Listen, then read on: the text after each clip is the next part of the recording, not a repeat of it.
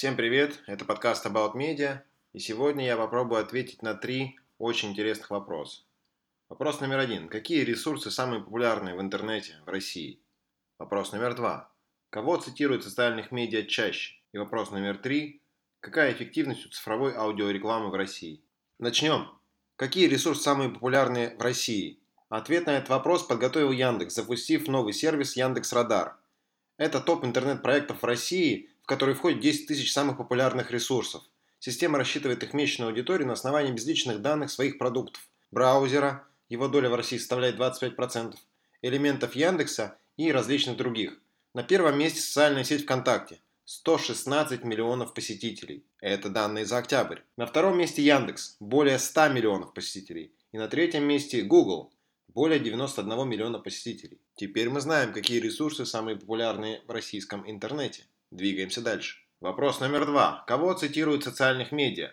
Бренд Analytics представил обновленный рейтинг топ-100 самых цитируемых в русскоязычных соцмедиа медиаресурсов за октябрь 2018 года. Тройка лидеров абсолютного рейтинга осталась без изменений. Это Яндекс.Дзен, РИА Новости и Russia Today на русском. Главный тренд – усилили свои позиции в рейтинге те ресурсы, контент которых разнообразнее дистрибутируется, распространяется по сети переносчиками и имеет долгий срок службы. Это очередной раз подтверждает, что социальные механизмы, заложенные в идеологию медиаресурса, и виральность контента оказывают непосредственное влияние на цитируемость источника.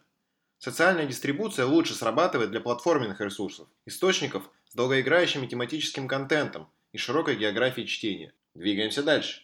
Вопрос номер три. Какая эффективность у цифровой аудиорекламы в России? Узнаем это из исследования Медиаскоп, которое компания провела по заказу EAB Russia. Согласно данному исследованию, доля потребителей онлайн-аудиоконтента, который помнит контакт с аудиорекламой, превышает 70%. Наиболее востребованный онлайн-аудиоконтент – это музыка.